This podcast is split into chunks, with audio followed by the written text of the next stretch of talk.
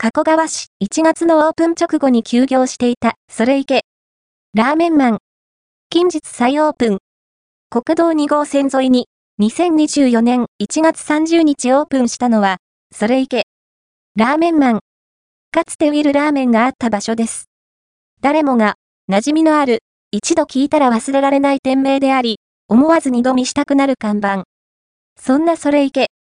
ラーメンマン、実は、オープンして、間もない2月上旬より休業しています。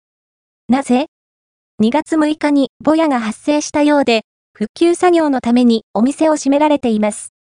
先日まで入り口に掲示されていたのは、しばらくの間、休業させていただきますのお知らせでしたが、2月下旬に通ってみると、お知らせが変わっていました。再オープンの目途が立ったようです。詳しい日程は、後日発表されるので、インスタグラムをチェックしておきたいですね。オープンしてから数日の営業日数ですが、不定期に変わるお店の前に置かれる手書きの案内にも注目したいところです。お得情報や休業情報等いろいろ。オープンしてから行こうと思っていた矢先に休業となってしまった。と思われている方も、お楽しみに。それいけ。